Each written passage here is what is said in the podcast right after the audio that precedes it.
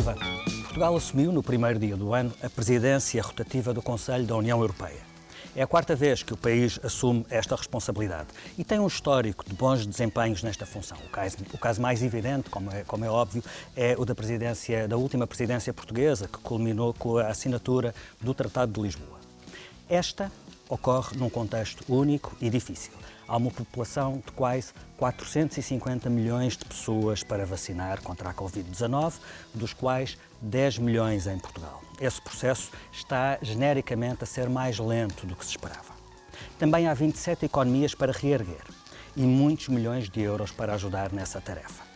Portugal recebeu da Alemanha a presidência do Conselho, com acordos entre os 27 em relação aos principais dossiês para ultrapassar a pandemia. O Fundo de Recuperação e Resiliência, o Orçamento Plurianual e o Plano de Compra Conjunta de Vacinas. Agora é concretizar os acordos, pô-los em prática. Augusto Santos Silva será o principal responsável pela presidência portuguesa da União Europeia. Escreveu no Jornal Público que a presidência alemã foi o tempo de decidir e a presidência portuguesa será o tempo de realizar. Vamos falar com o Ministro dos Negócios Estrangeiros sobre isso, sobre uma presidência que uns classificam como de transição, outros de normalização e sobre que marca Portugal poderá deixar ao longo deste semestre. E ainda sobre o lugar da União Europeia num mundo em que os Estados Unidos vão sair do seu período trumpista e a China reforça o seu estatuto de superpotência. Sr. Ministro, bem-vindo. Obrigado por voltar a aceitar um convite de Política com Palavra.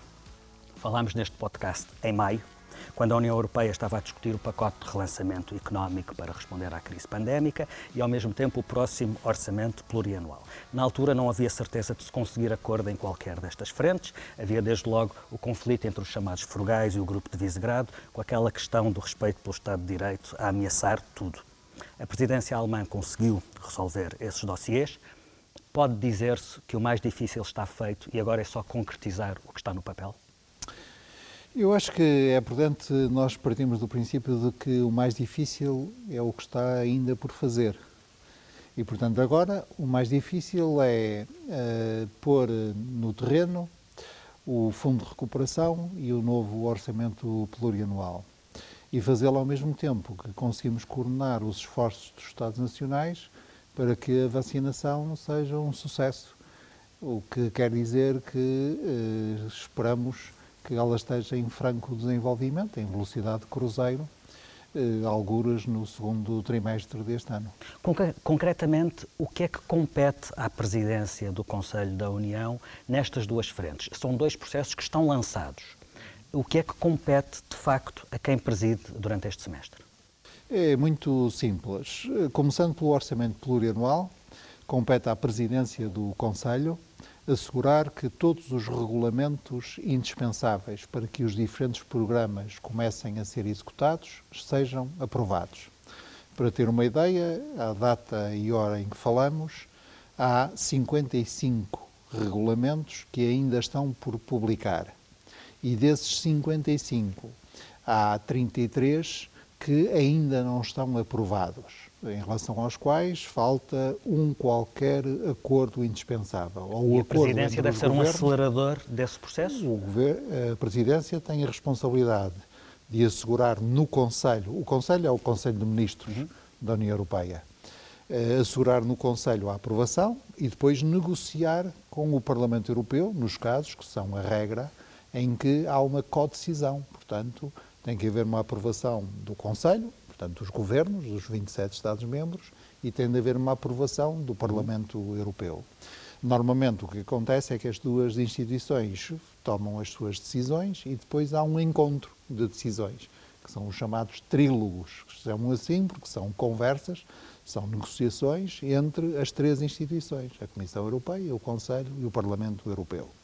E é a responsabilidade da Presidência assegurar a condução do processo de aprovação no seio do Conselho de Ministros e depois do processo de negociação com o Parlamento Europeu. O mesmo em relação ao plano de recuperação e resiliência? Isto, portanto, dá conta da enorme responsabilidade que é no que diz respeito ao orçamento plurianual, para pôr as coisas de forma a que toda a gente compreenda, Estamos a falar do programa Erasmus, que financia a mobilidade académica de estudantes e professores entre as universidades e outras instituições de ensino superior em toda a Europa. Estamos a falar do programa Horizonte Europa, que financia, é o grande financiador de investigação e desenvolvimento na União Europeia. Estamos a falar da política de coesão, dos fundos de coesão, do Fundo Social Europeu. Estamos a falar da política agrícola comum. Estamos a falar eh, da, do programa relativamente à conectividade, isto é, financia infraestruturas de transportes. Estamos a falar dessas coisas, portanto, não estamos a falar de abstrações. Esta, como eu costumo dizer, é uma das mãos que nós hoje temos para acelerar a recuperação da economia. É a mão que sempre tivemos, a do orçamento da União Europeia, o que nós, por eh, facilidade de expressão em Portugal, nos habituamos a chamar os fundos comunitários. Uhum. Mas, dada a dimensão da crise, nós, desta vez, vamos recorrer a duas mãos e não apenas a uma.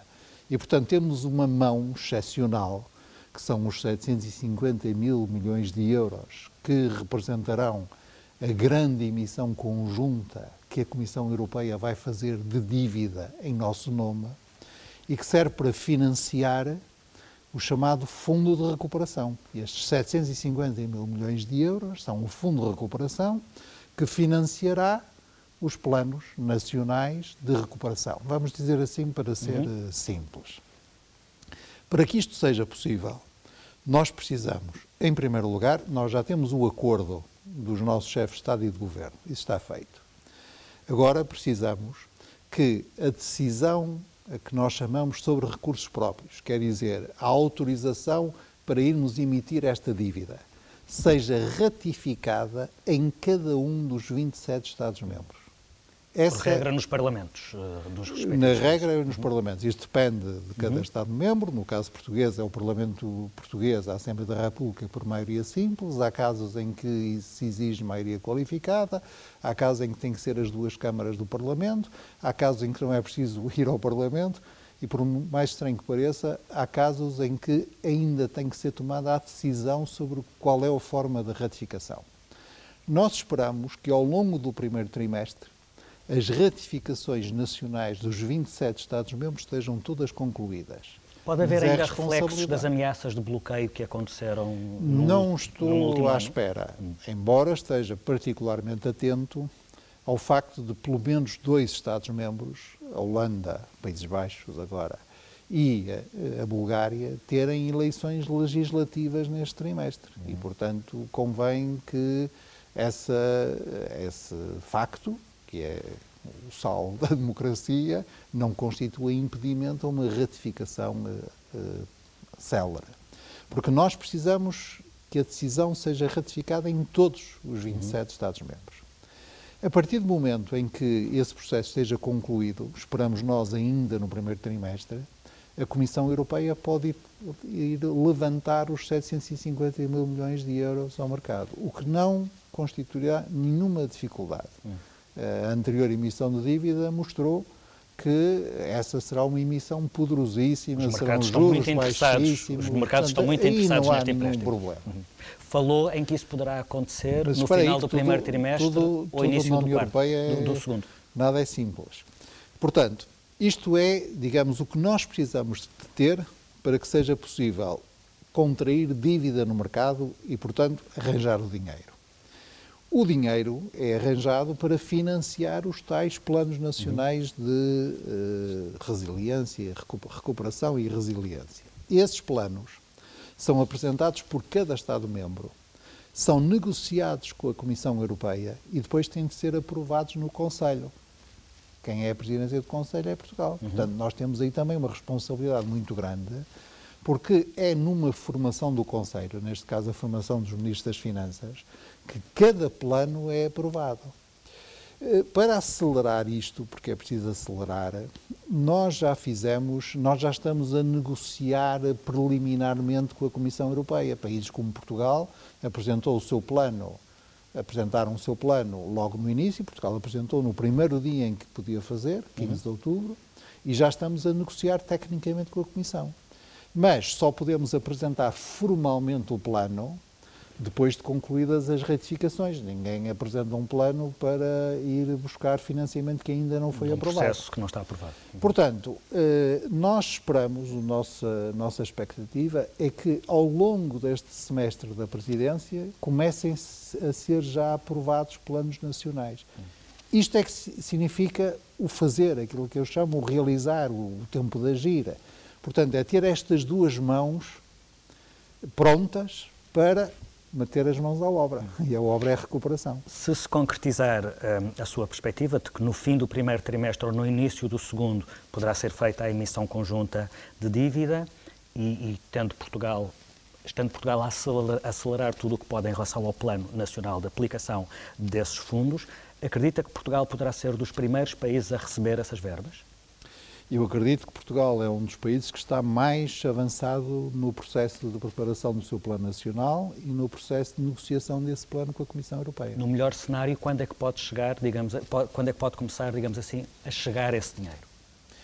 Eh, eu diria que nós podíamos ter a expectativa, se tudo correr bem, de uh, receber ao longo do verão. Eu gosto de raciocinar por estações do ano.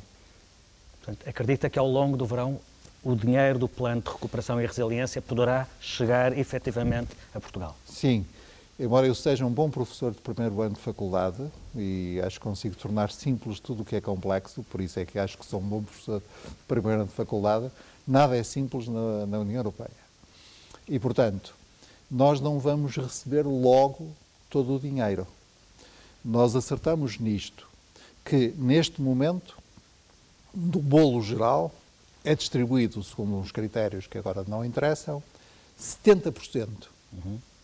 Portanto, temos para o período uh, de agora, vamos ter agora, uh, afetação de 70% da verba a que teríamos direito, segundo uns critérios, uh, população, desemprego, etc. E vamos, os outros 30% só vamos distribuí-los mais tarde. Para quê? Para ter em conta também eh, o impacto da crise em cada um dos Estados-membros. Ainda não conseguimos medir agora plenamente, mas daqui a um ano já conseguiremos. E vão-se fazendo acertos, é isso? Os segundos 30% uhum. vão eh, ser distribuídos só daqui a, a, algum tempo. E desses 70%, nós temos direito a pedir um pré-financiamento, portanto, um desembolso imediato, até 13%. Portanto, a resposta correta à sua pergunta é: eh, eu espero que a primeira tranche, a primeira fatia de financiamento do nosso Plano Nacional nos chegue ainda durante este verão, se as coisas correrem bem. Bem. Eh, depois da enorme resistência dos frugais eh, a este pacote de recuperação, o senhor diria que esta poderá ser a última oportunidade para os países do Sul acelerarem a convergência? Não, em política nunca há a última oportunidade. Uma oportunidade decisiva, parece. É, agora, é, uma, é um momento crítico. Hum. Mas não é só para os países do Sul, como eu, aliás, julgo que lhe tentei explicar em maio. Eh, a principal razão de ser do Fundo de Recuperação não é uma razão moral por muito importante que seja a moral em política, e é. Não é uma questão apenas de solidariedade, não é uma questão apenas de ajuda, não é uma questão apenas de entreajuda. É uma questão económica. Trata-se de preservar, de salvar o mercado único europeu.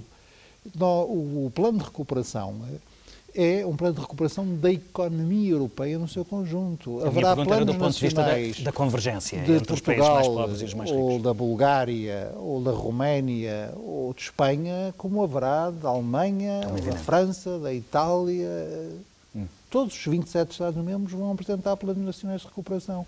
E nenhum dos 27 Estados-membros estaria em condições de sozinho ter esta capacidade das duas mãos de que nós precisamos. E também é verdade que não partem todos do mesmo ponto de partida em relação a essa recuperação, daí é, é, vinha daí a minha pergunta, essa Sim, necessidade de convergência. Portanto, do ponto de vista da teoria económica, é assim, a crise é simétrica na sua origem, no sentido em que impacta sobre todos ao mesmo tempo, mas não é simétrica nos seus efeitos Porque uma coisa é um país como a Alemanha, que tem uma dívida sobre o produto interno bruto baixíssima, poder utilizar agora muito dinheiro do seu orçamento para, por exemplo, financiar empresas, e outra coisa é Portugal, que tem 130% da dívida, que tem, tem uma dívida equivalente a 130% do seu produto, e, portanto, tem que ser mais cauteloso no tipo de despesa que pode mobilizar imediatamente. Deixe-me aproveitar, já, já que falou da Alemanha, este é um período, vai, vai acontecer algo histórico, vamos ter a saída de cena da, da chanceler Merkel. Portugal recebeu a presidência do Conselho da União precisamente da Alemanha. Que União Europeia deixa a senhora Merkel e que União Europeia teremos sem ela? Eh, eu julgo que o contributo da chanceler Angela Merkel para a construção europeia é evidente e é reconhecido por todos. Eh, a União Europeia que teremos sem ela, eu aí eh, não, não estou pessimista, até porque, como já tenho uma certa idade, para dizer o mínimo, já já passei eh, por eh, essas eh, angústias exageradas que não tinham razão de ser. De orfandades. Quando Willy Brandt, só para, para o caso da Alemanha, quando Willy Brandt teve que se demitir, porque foi descoberto que um dos seus assessores era espião da RDA, ai, que lá se vai Willy Brandt, como é que agora a Alemanha vai estar? Helmut Schmidt esteve à altura. Quando Helmut Schmidt saiu, perdeu as eleições para Helmut Kohl. Ai, o Helmut Kohl, quem é este Helmut Kohl? Depois Helmut Kohl esteve mais de uma década à frente da Alemanha. Quando ele saiu, quem é esta Angela Merkel? Quem é ela e tal? Portanto, os países vão sabendo encontrar. Quando as instituições são sólidas, não só os países sobrevivem a protagonismos, digamos, desajustados, veja o que está a acontecer nos Estados Unidos, como uh, as instituições geram elas próprias protagonistas à altura de cada momento. Portanto, o povo alemão saberá escolher quem há de suceder à chanceler Merkel. Como sabem, eu tenho as minhas preferências, não vou aqui... Imagino que tenha. Sim, é, eu apoiarei evidentemente o candidato do SPD, não como o Ministro dos Estrangeiros de Portugal, porque aí a política interna alemã não me interessa, mas enquanto membro da família socialista europeia, evidentemente. Falámos do orçamento plurianual, falámos do plano de recuperação e resiliência, há um, neste tripé de prioridades há a questão da vacinação. Uh, entendo que a União Europeia tem conseguido a coordenação desejável, nomeadamente ao nível das questões de, de, de, de aquisição e logística, ou pode ir-se mais longe neste esforço conjunto de, de vacinação praticamente de um continente? A União Europeia e, em particular, a Comissão Europeia tem, em matéria de vacinas, eh, que eu, como sou do Porto, digo vacinas, eh, um registro impecável. Em primeiro lugar, foi a Europa que liderou a iniciativa mundial para assegurar que as vacinas fossem universais e gratuitas, que mobilizou na iniciativa COVAX um, os grandes países e os grandes blocos para garantir também que os países em desenvolvimento pudessem ter acesso a vacinas. E, quando a União Europeia liderou isso, nem a China, nem os Estados Unidos quiseram entrar. Vamos ver agora se as coisas mudam. Depois foi a Comissão Europeia que desencadeou um conjunto de contratos com diferentes laboratórios para incentivar, para criar as condições, inclusive financeiras, porque descobrir e produzir uma vacina é muito dispendioso, como todos compreendemos, para que as vacinas pudessem ser produzidas no mais curto espaço de tempo. E esta vacina, que está a ser inoculada já, é, na história universal da vacinação, a vacina que de longe Recordista. foi construída, foi descoberta, desenvolvida, testada e produzida no espaço mais curto de tempo. E eh, a Comissão Europeia teve o cuidado de fazer vários contratos. Eh, e, portanto, nós, e depois o processo de aquisição feito à escala europeia pôde ter este impacto que não teria sido, que não, que não teria ocorrido se tivesse eh, sido feito à escala nacional. Nunca Portugal sozinho ou a Alemanha sozinha conseguiam ter uma, um montante de vacinas desta dimensão. De tal forma que os ministros estrangeiros, que não são ministros da saúde, o que ouvem mais são as queixas justas e legítimas dos seus colegas não europeus que dizem vocês quase que esgotaram a oferta disponível das vacinas. E apesar disso, as notícias que se leem de todos os países é a insatisfação com o ritmo a que isto está a acontecer. O senhor é jornalista, portanto sabe melhor que eu que nós não podemos ir atrás das notícias de cada dia. Temos que colocá-las em contexto, por isso é que são precisos jornalistas e não bastam as redes sociais ou os rumores. E, ainda mais importante, foi a decisão histórica da União Europeia como um todo que foi garantir que as vacinas que nós compramos em conjunto eram distribuídas entre nós de forma proporcionalmente equitativa. Proporcionalmente, Portugal recebe as mesmas vacinas que a Alemanha recebe. Porque o único critério que nós temos em conta é o critério da população. Portanto, a distribuição é pró-rata. Agora, as vacinas chegaram, começaram a ser inoculadas a estratégia nacional de aplicação das vacinas é isso mesmo, é nacional. Portugal tem o seu próprio plano nacional de vacinação, tem a sua própria estrutura de, de centros de saúde e de hospitais, que aliás funciona bem. E até agora até, até agora tem corrido eh, bem. Um, outros eh, países têm os seus próprios sistemas. Os Países Baixos demoraram um certo tempo a iniciar o processo de vacinação, só agora é que estão a iniciá-lo. Evidentemente que, como eh, nós sempre dissemos, este momento é crítico, porque, eh, como aliás o Primeiro-Ministro explicou ontem, eh, recordou ontem, nem se produzem 450 milhões de doses num dia, nem se aplicam 450 milhões de doses de um dia. Nós estamos a falar de um processo que decorrerá até pelo menos daqui a um ano e só se tornará maciço, do ponto de vista de atingir a ordem das centenas de milhares e depois dos milhões, ao longo do segundo trimestre deste ano. Portanto, precisamos de gerir a natural ansiedade das pessoas e precisamos de compreender que o efeito global da vacinação só vai ser atingido lá mais para o fim do ano e temos que ter todos os cuidados que temos tido até agora, até lá.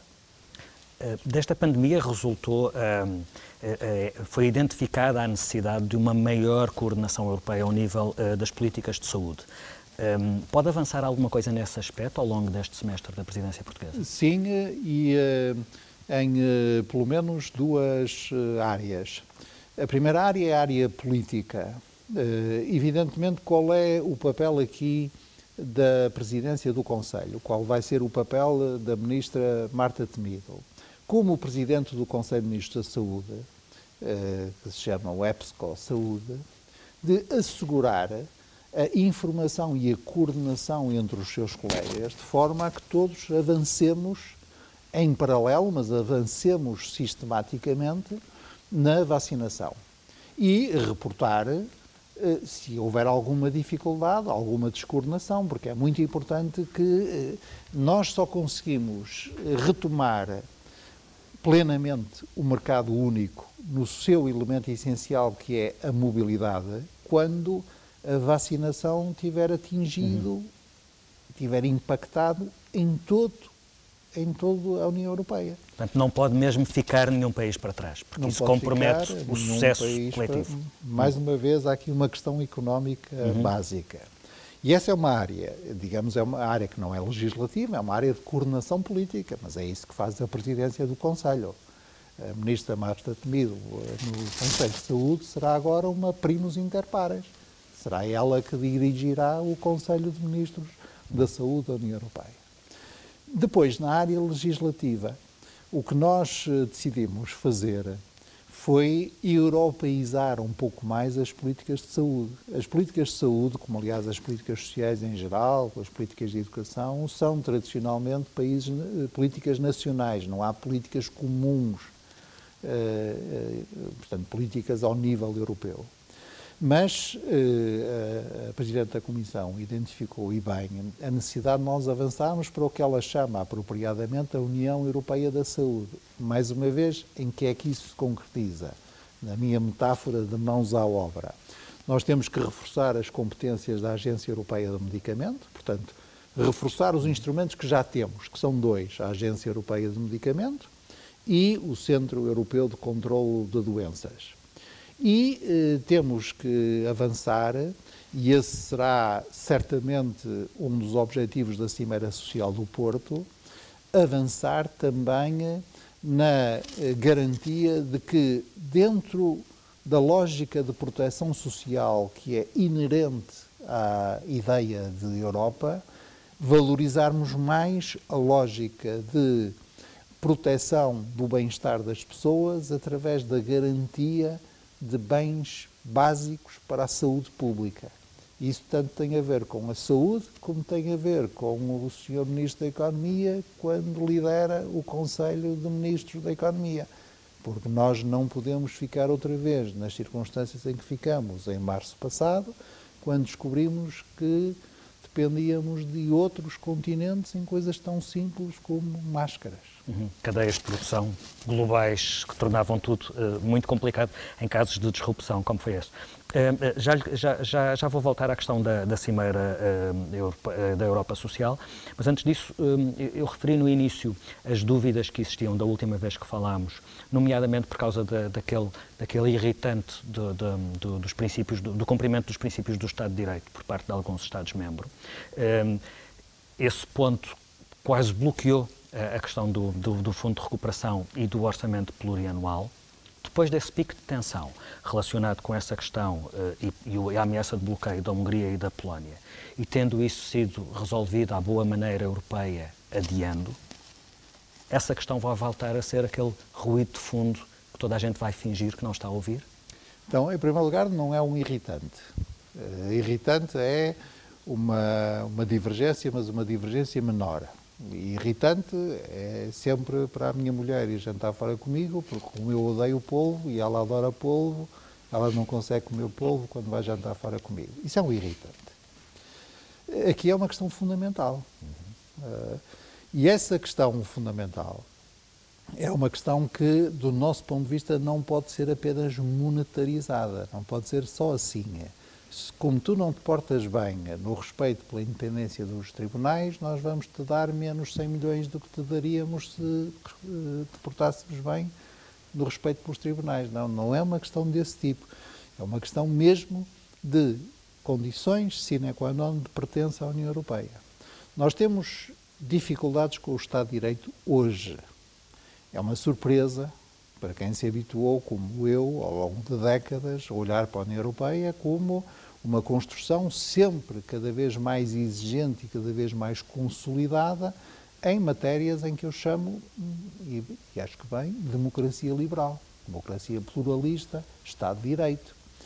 Uh, nós temos até hoje uma teoria segundo a qual podia haver formas de democracia que não fossem liberais. Na minha opinião, uma contradição nos termos. Mas é até todo um novo conceito, de democracias iliberais. Sim, até uhum. temos hoje esse discurso, que não podemos aceitar na União Europeia. Agora, nós temos problemas no funcionamento das nossas democracias em muito lado. Em muito lado. Não é só na Hungria e na Polónia. Vamos eh, dar eh, aos bois os respectivos nomes. Bois é aqui uma comparação, é uma, é uma figura de estilo. Uh, que há uma certa dificuldade em compreender a, a linguagem figurada que eu utilizo, torno isso claro. Eh, porque nós temos dificuldades eh, em Portugal, nós temos dificuldades na Alemanha, nós temos dificuldades na França. Por isso mesmo é que pusemos em marcha três mecanismos ao mesmo tempo. Um mecanismo que eu acho que é o mais importante, que é uma avaliação anual do cumprimento do Estado de Direito em todos os Estados-membros. Em todos os Estados-membros. Isso é muito importante que uh, haver uma análise independente conduzida pela Comissão Europeia. Já saiu a primeira, o primeiro resultado em outubro. Portugal foi dos países mais bem classificados, no sentido em que as insuficiências verificadas em Portugal, não foram verificadas em causa. algumas, uhum. foram as menores das verificadas em toda a União Europeia. Portugal e mais três ou quatro a questão é qual é a consequência sobre os Estados que chumbam nessa avaliação. Mas a consequência, o artigo 7 dilo bem. Portanto, primeiro Ou mecanismo seja, é o mecanismo de de fundo avaliação. que se vai arrastar durante anos. Não. Primeiro mecanismo é o mecanismo de avaliação. A avaliação é muito importante até para fortalecer os governos dos países. Eu dou sempre o exemplo de Portugal. Nós fazemos parte do Conselho de Direitos Humanos, somos sujeitos periodicamente ao que se chama a revisão periódica universal em matéria de direitos humanos. Já fomos, se a memória não me falha, sujeitos três vezes. E das três vezes, os peritos identificaram sempre as mesmas questões. Dizem que Portugal tem um registro ótimo em matéria de direitos humanos, tem três problemas. A questão do, da sobrelotação das prisões, a questão do tratamento de minorias eh, estrangeiras, etc., por algumas das nossas polícias e a questão da violência doméstica, em particular da violência de género. E isso sempre serviu para os ministros da Justiça dizerem: estão a ver, nós temos que. Tem que me apoiar nisto, nós temos que lutar, temos, temos que resolver isto. Já resolvemos o problema da sobrelotação das prisões, ao nível macro, mas ainda temos que progredir. Nós temos que progredir todos em todas as áreas e, e saber e saber o que é que uns e outros pensamos é muito importante para fortalecer as políticas que permitam melhorar. Esse é o primeiro mecanismo. Há o segundo mecanismo, digamos que é punitivo, é o artigo 7 uhum. Há neste momento dois processos abertos, um à Polónia e outro à Hungria, e a presidência portuguesa continuará a aplicação desses processos. A Alemanha fez pouco aí, mas nós procuraremos uh, prolongar. É preciso, são precisas maiorias e, no limite, é preciso unanimidade. Temos Quem entende, aliás, que essa é a garantia de que nunca há consequências, porque então, havendo votos cruzados, estando dois países em causa, nunca, isso nunca acontece. Uh, vamos ver, mas a minha recomendação, uh, eu que não sou jurista e tenho atividade política desde os meus 15 anos de idade, é nunca esquecer que, para além do plano jurídico, existe e é determinante o plano político. Estes processos, no que significam de pressão política e de apoio político às forças que nos países procuram defender a democracia, são muito importantes do ponto de vista político e não apenas do ponto de vista legal. Terceiro mecanismo, que foi o criado agora, associar, e assim, as questões dos fundos e da verificação das boas práticas orçamentais às regras do Estado de Direito. A Hungria e a Polónia disseram nós não aceitamos isso. E até ameaçaram vetar. Uhum.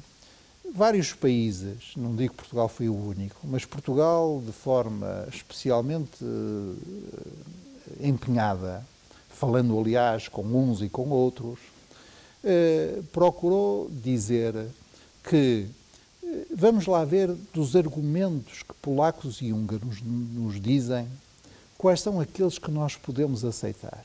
Há um que nós podemos aceitar, que é o argumento que, que, que disseram os primeiros ministros polaco e húngaro aos seus colegas, segundo os quais este mecanismo de condicionalidade não tem fundamento legal nos tratados da União Europeia. E esse argumento é, é, é legítimo e tem a vantagem de ser um argumento que possa, pode ser ultrapassado. Com alterações legislativas? Não. Quem é que determina, quem é que examina se uma coisa é legal ou não em Estado de Direito? Os tribunais. Os tribunais. E, portanto, o acordo a que se chegou a dezembro foi um acordo simples dizer, oh, meus amigos, se vocês acham que não há segurança jurídica, nem há base legal para isto, então vamos deixar o Tribunal Europeu de Justiça decidir. E vamos fazer uma coisa muito simples. Como todas as outras regras legais, esta aplica-se para o futuro, não para o quadro financeiro em vigor, mas para o próximo, a partir deste ano. Segundo, nós não aplicaremos este mecanismo enquanto o Tribunal Europeu de Justiça não se pronunciar sobre a sua legalidade. Isto, no fim, as coisas são simples. É uma das vantagens que a política tem. Deixe-me voltar à questão da cimeira da Europa Social. Um, acredita que se alcança um acordo em relação ao rendimento mínimo europeu, como Portugal defende? Uh, não sei, uh, não sei uh, responder a essa questão porque há, neste momento, a iniciativa não pode estar do lado da presidência. A senhora Presidente da Comissão eh, Europeia, Ursula von der Leyen, pôs no seu, eh, eh, no seu próprio mandato e nas cartas de missão aos comissários respectivos um quadro regulamentar europeu sobre o rendimento mínimo. Nós apoiamos, mas a Comissão, que é que tem o direito de iniciativa, ainda não concretizou essa, essa promessa ou essa esse compromisso da Presidente da Comissão. Vamos ver se apresentará durante a nossa presidência. Se isso apresentar, o que eu posso garantir é que nós apoiaremos uhum. no mesmo momento. Mas, evidentemente, que a Comissão, quando apresenta o seu programa, apresenta para os cinco anos e nós estamos ainda no segundo ano de mandato. Portanto, se a Comissão entender que ainda não é a altura de apresentar essa proposta, está no seu direito. Agora, a Comissão já apresentou, foi a proposta de uma diretiva para o salário mínimo, de uma diretiva europeia para o salário mínimo, Portugal também apoia e tentaremos trabalhar para que ela progrida. É, é, é, esta cimeira da Europa Social, que acontecerá, julgo que no Porto, Sim. tem a ver com a resposta à pergunta que Europa queremos. Sim. E, e, e, desse ponto de vista gostaria também de falar da questão do pacto, do pacto sobre uh, migrações e asilo. O Primeiro-Ministro já admitiu que dificilmente haverá um acordo neste semestre, há muitas frentes uh, um em causa global. o acordo global. Uh, quais é são as grandes dificuldades? Tem a ver com os países que têm políticas anti-migratórias mais fortes, nomeadamente os que integram partidos de extrema-direita e com políticas mais xenófobas? Tem a ver com isso? Eu, eu, acho que há várias dificuldades, é isso que torna o processo muito complexo. A primeira dificuldade é mesmo de natureza filosófica. Há, neste momento, forças com alguma expressão na Europa, e algumas delas em alguns países até estão no governo, que eh, acham que as migrações são uma realidade do passado e acham que a mobilidade das pessoas pode ser contida por via meramente administrativa. E até há dentro dessas forças setores eh, que até entendem que as migrações são boas ou são más de acordo com as características dos migrantes se os migrantes tiverem uma cor, certa cor de pele, uma uhum. certa religião, uma certa profissão, um certo nível de instrução, ótimo. Se não, não. Ora, é, do ponto de vista filosófico, e não vamos aqui perder tempo com isso, porque me parece evidente, as migrações são, eh, são uma realidade da história, são, aliás, uma força positiva ao longo da história, como Portugal bem mostra como país de emigrantes e como país de imigrantes. Beneficiamos de duas maneiras. Depois, há, uma, há dificuldades de natureza eh, conjuntural que são objetivas e não vale a pena uh, uh, disfarçá-las. A principal dificuldade, vista de um ponto de vista europeu e dentro da Europa, de um ponto de vista português, pode ser descrita assim. É muito difícil hoje entrar emigrar para a Europa legalmente. E, e o que eu vou dizer agora é horrível, mas não é a minha opinião, é o que está a suceder. Às vezes parece mais fácil entrar na Europa ou tentar entrar na Europa ilegalmente, através de processos que colocam as pessoas nas mãos de traficantes uhum. ou que levam as pessoas a arriscar a sua vida ou que obrigam as pessoas a um esforço, às vezes sobre-humano, do que entrar legalmente na Europa. Por isso é que nós, países como Portugal, dizem sempre, e as Nações Unidas no seu conjunto, a verdadeira alternativa aos fluxos irregulares de migração que tanto preocupam alguns países europeus, e eu não contesto que eles fiquem preocupados com isso, a grande alternativa são canais legais de migração segura, ordenada e respeitadora, quer dos interesses dos Estados, quer dos direitos das pessoas. Ora, como se vê pelo que eu estou a dizer, isto é relativamente simples de dizer, mas é bastante complexo de fazer. Mas temos que avançar. Há certas dimensões em que há um certo consenso entre nós. A União Europeia eh, funciona assim. Há quem não goste, eu pessoalmente gosto bastante, mas este funcionamento assim tem tido uma virtude, é que nós temos avançado e temos avançado em conjunto. A União Europeia é como um conjunto de amigos que decidem a jantar fora e que eh, não põem à votação, não dizem escolhe tu o restaurante, ou dizem vamos aqui ver quem é que prefere este restaurante e quem não preferir. Não.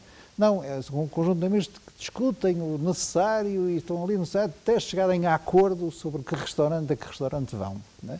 E um tem uma autoridade porque é o mais velho, mas outro tem uma autoridade porque é, um, é o gastrónomo, e outro tem uma autoridade porque é o dia de anos, e nós tentamos confortar. É assim que funciona a União Europeia. Há a presidência do Conselho Europeu, há a presidência do Conselho, há a presidência da Comissão, há o Parlamento Europeu, e este esforço é necessário. Demora tempo, mas quando nós chegamos a um acordo, ele fica muito sólido. E é isso que a gente tem que fazer. Áreas em que esse acordo parece ser mais possível. Nós teremos de trabalhar nessas áreas para avançar no dossiê. Portanto, é claro, nada de falsas expectativas, Portugal não tem nenhumas condições. Melhor, Portugal até teria. Os 27 não têm neste momento nenhumas condições para chegar, para concluir o dossiê das migrações, mas nós podemos avançar. E é necessário avançar. Para além da necessidade de um acordo sobre que Europa queremos, também é necessário um acordo sobre que lugar queremos para a Europa no mundo. Um, o senhor tem falado muito de autonomia estratégica. O que é que isso quer dizer? É, a Europa tem dimensão e força dizer... económica, militar, tecnológica para se afirmar uh, uh, como uma terceira força neste mundo que está a polarizar-se cada vez mais entre os Estados Unidos e a China? Um, a sua pergunta tem o elemento da minha resposta. Eu não diria que a Europa se deva constituir como uma terceira força, mas diria que, exatamente por o mundo ser multipolar, a Europa deve ser um dos atores principais da cena internacional. O multipolar é o wishful thinking, está a tornar-se muito bipolar neste momento, Estados Unidos e China. Vamos ver. Hum. Vamos ver. O que é isso da autonomia estratégica, na verdade? Uh, a autonomia estratégica é uma fórmula usada uh, crescentemente na Europa que tenta valorizar a autonomia europeia em áreas essenciais. É isso que quer dizer estratégica. Áreas que vão uh, desde a soberania alimentar, essa é a razão de ser da política agrícola comum, até à defesa. Essa é a razão de ser da cooperação eh, estruturada em matéria de defesa, aquilo que a gente chama PESCO. E há muitas áreas no meio disto, autonomia do ponto de vista científico, autonomia do ponto de vista económico, autonomia do ponto de vista industrial, etc. Estratégica quer dizer isso. Estratégica é um, é uma, é um adjetivo que, de tão usado, pode levar eh, a ambiguidades. E como eu pessoalmente entendo que as ambiguidades são boas na diplomacia, mas com uh, um grande salis, com, uh, não se deve abusar delas. Devo dizer que pessoalmente até nem preciso, quando falo, de qualificar a autonomia. E, portanto, a fórmula que eu uso é a autonomia de uma Europa aberta ao mundo. Não é autonomia por fechamento. É autonomia pela capacidade de falar com todos e ter um sentido de equilíbrio no seu posicionamento geopolítico. Agora, que não haja confusões, Vamos também ser claros, simples, como se estivéssemos a explicar uh, a iniciação aos alunos de primeiro ano. A Europa é uma unidade, a União Europeia é uma unidade. Do ponto de vista geopolítico, a União Europeia tem como seus parceiros e aliados mais próximos, o Reino Unido, agora que saiu, uhum. é uma entidade terceira, o Reino Unido, na América do Norte, os Estados Unidos e o Canadá. E tem uma expressão para essa unidade, que é a pertença da grande maioria dos países da União Europeia, não todos, uhum. porque alguns são neutrais, mas da grande maioria, à Aliança Atlântica, que é uma aliança política que tem uma componente militar. Uhum. Estou a falar da NATO. Portanto, eu não digo que a Europa é equidistante quando olha, por exemplo, para os Estados Unidos e para a Rússia, quando olha para os Estados Unidos e para a China. Não somos equidistantes. Nós pertencemos àquilo a que eu não tenho nenhum rebuço em chamar Ocidente, mas por razões de, eh, de clareza costumo chamar o Atlântico Norte, ou as democracias do Atlântico Norte, que eh, agrupa a União Europeia, o Reino Unido agora e uh, uh, o Canadá e os Estados Unidos. A Europa continental, a Europa e o universo anglo-saxónico, que aliás depois tem prolongamentos na Oceania. Os outros nossos vizinhos mais próximos, do ponto de vista político, a Austrália e a Nova Zelândia, claro, sim. Uh, do ponto de vista geográfico, a Austrália e a Nova Zelândia. No... E quem diz esses, depois diz o Japão ou a Coreia. No caso dos Estados Unidos, este é um momento particularmente hum. importante, este semestre, porque entra a nova a administração. A resposta não pode acabar aí. Peço desculpa, Aqui, então. Porque há dois, duas, duas condições. Caveates. Primeiro, nós podemos falar deste Ocidente, mas não podemos falar do Ocidente da mesma maneira que falávamos antes de 1950, antes da descolonização. Portanto, não é um Ocidente que manda no mundo. É um bloco que sabe que hoje, vamos fazer contas, 450 milhões da União Europeia, para aí uns 70 da, da, do Reino Unido, 520, 300, um bloco de 800, 900 milhões de pessoas, que se tem que relacionar com os 1.300 milhões de pessoas que vivem em África, os 1.400 milhões de pessoas que vivem na Índia, os 600 milhões de pessoas que vivem na América Latina, os 600 milhões de pessoas que vivem no Sudeste Asiático, os 1.400 milhões de pessoas que vivem na China. Portanto, é um bloco, agora em condições de voltar a ser bloco, com a nova administração norte-americana, uhum. mas que não reduz o mundo a si próprio nem acha que o mundo se pode dividir em duas ordens incomunicáveis. Não há semana em que o secretário-geral das Nações Unidas não alerte contra esse risco e Portugal está inteiramente ao lado do secretário-geral das Nações Unidas. Não por ele ser português, mas porque ele tem razão. A ideia de nós termos duas ordens tecnológicas, económicas, políticas incomunicáveis, uma eh, liderada pela China, outra liderada pelos Estados Unidos, relação, na qual a Europa faria figura apenas de um parceiro menor, deixando todo o vasto mundo do Sudeste Asiático, da América Latina, da África de fora, é uma ideia horrível para os interesses da Europa. Não serve os interesses da Europa. Aliás, uh, imagino que se enquadra aí a prioridade que a presidência portuguesa vai dar à, à cimeira com a Índia e à cimeira com, com, com, com, com a África. Um, mas já não temos muito tempo e gostava de lhe questionar sobre a relação com os Estados Unidos. O senhor fala uh, uh, de um momento de reencontro com esta mudança de administração.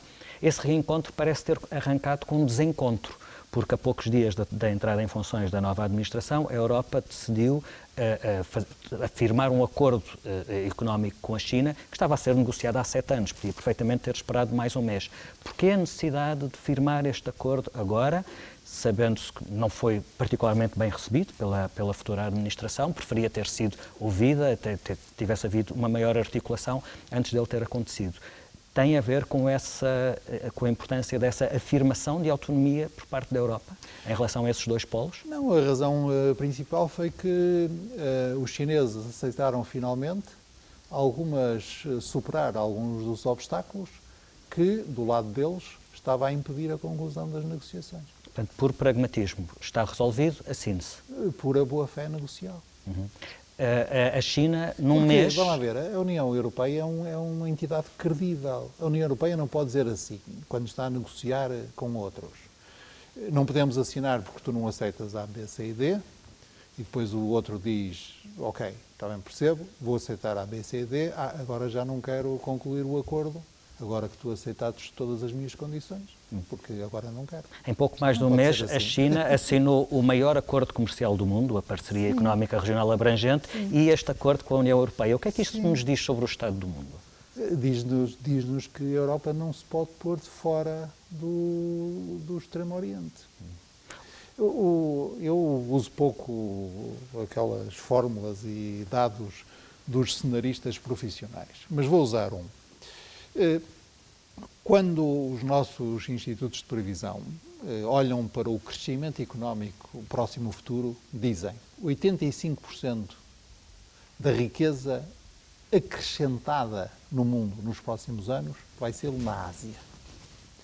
O acordo que, a que se referia é um acordo entre os 600 milhões de pessoas que vivem em 10 países do Sudeste Asiático, alguns dos quais são parceiros muito próximos da União Europeia. o Japão e a Coreia do Sul. Uhum. Mais o Japão, a Coreia do Sul, mais a Austrália uhum. e a Nova Zelândia, mais a China. A minha pergunta é: a Europa e os Estados Unidos podem fazer de conta que não estão a ver? E a minha resposta é não.